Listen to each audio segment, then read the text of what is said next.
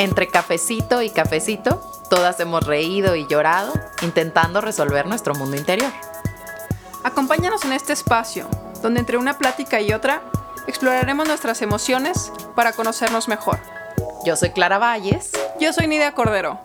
Bienvenidas al Cafecito Emocional.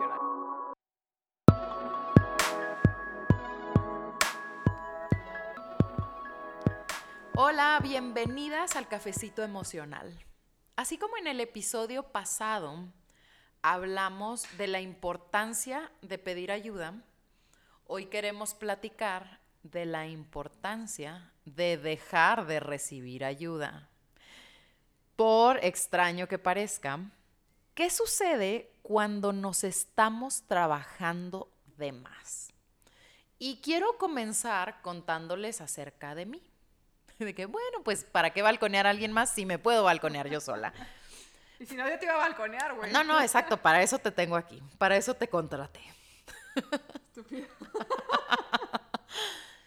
El punto es que hace, pues, unos poquitos meses yo empecé así como a darme cuenta por diferentes podcasts, que si mi astral, que si Marta Lanquer, que si la vida, me empezaron a caer estos 20 y también gracias a que hago como journaling, mira, agrégalo a la lista de trabajo. Ahorita se enterarán por qué estoy diciendo esto. Pero en, en todas estas terapias podcast journaling me di cuenta que yo quería ya integrar todo esto, que yo misma dije, a ver, creo que necesito dejar de trabajarme. ¿Y por qué les comparto esto? Porque bueno, vengo de un buen rato, como nos pasa a muchos, de probar una terapia tras otra. Y creo que ahorita es como muy fácil perderse porque está como hasta cierto punto de moda el trabajo emocional. Es una moda muy bonita, pero también es muy fácil perdernos en la vida de autoayuda o la vida de las terapias. Y que bueno, aquí sí tengo que balconear que te costó muchísimo como no, no aceptarlo, porque yo creo que pues ni siquiera lo veías, ¿no? y, y uno que te ve de fuera es como de, qué chingón, Clara siempre está trabajándose, qué chi o sea, porque de verdad es padre, porque la mayoría de las veces no sabemos pedir ayuda. Pero ob- obviamente uno no sabe el trabajo personal que trae cada persona, entonces, pues uno no, uno, yo te veía como de, qué chido, Clara está trabajándose, pero ya llegaba un punto, o sea, yo te veía como de, es como de, ¿qué sigue, qué sigue, qué sigue, qué sigue? Y te recomiendan algo y de que yo lo quiero probar. Voy yo también. Y luego fui a no sé qué terapia. Y ahora fui a tal taller. Pero entonces, cuando a mí me cae este 20, hasta cierto punto es como bien difícil aceptarlo y bien difícil soltar esa muletita.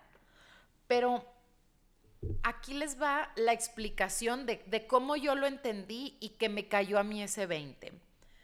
Cuando uno está eternamente trabajándose o eternamente sanándose, es porque pues siempre estás rotita o descompuesta. O sea, de forma como muy subconsciente es como esta señal que estás mandando a tu cerebro, a, tus, a tu cuerpo, a tus emociones, de que, oye, pues como eternamente estoy trabajándome es porque probablemente hay algo que tengo que siempre arreglar, porque no estoy completa, porque hay algo que nunca va a ser suficiente Que tengo que estar reparando. que me tengo que estar reparando. Y la realidad es que no. La realidad es que somos suficientes, estamos completas. Qué bonito que podamos pedir ayuda, pero también nos dejamos ir y nos perdemos en, en esta idea y es como muy fácil dejarse llevar por el flow de una terapia tras otra. Ok, pero ¿cómo sabrías que ya es suficiente? O sea, ¿en qué momento dijiste, ok, güey, ya, necesito parar? De que sigo tratando de descubrir la respuesta, Nidia. no, no, más bien, si, si ya te lo estás preguntando, probablemente es porque ya está sobretrabajadita. It's enough, mija. Exacto. Enough is enough. Entonces, ¿qué sigue ya que empezaste a cuestionarte esto? O sea, ¿qué pasa cuando, cuando dices, güey, ya estuvo? O sea, ya estuvo de todos los trabajos. Pues yo pienso que, al menos como yo lo he visto en mí, es trabajar o seguir, pero ahora como la integración. A ver, ya tengo todo este bagaje y todo este conocimiento, ahora tengo que hacerlo parte de mí, porque muchas veces ya conoces un montón de teoría, pero todavía no logras hacerlo parte de ti. Entonces, también mucho de lo que, de lo que hay que integrar es soltar el miedo a andar sin esa muleta, porque definitivamente esa terapia o ese cúmulo de talleres que estás tomando representan una muletita de la que tú te estás agarrando para no ir solita por tu camino. Entonces, agarrar valor de decir, pues voy a aventar la muleta porque ya puedo sola. Claro, que funcionó en su momento, que en algún momento fue una muleta, en otro momento fue una silla de ruedas, en otro momento fue una férula y me funcionó pero eso ya no me permite caminar, ya se me olvidó cómo caminar sin estas muletas. Exacto, y a ver, esas muletas se pueden llamar terapia, o sea, vas con diferentes psicólogos, se puede llamar talleres, se puede llamar libro de autoayuda, mm, podcast también, ahí luego pasamos a veces mucho tiempo en podcast, tarot, péndulo, numerología, astrología, temazcal, em, journaling, journaling, talleres, huevo, Johnny. Johnny Egg. Eh, eso de verdad se los tenemos que contar en, otro capítulo. En otro episodio. tenemos un capítulo dedicado al huevito Johnny. No quiero dar mucho, muchos insights, pero híjole, para nosotras fue todo un tema el huevo Johnny. Si ya lo han escuchado, pues ríanse y si nunca lo han oído, vayan a googlearlo. Y escuchen ese episodio. Exacto, así se va a llamar, huevo Johnny.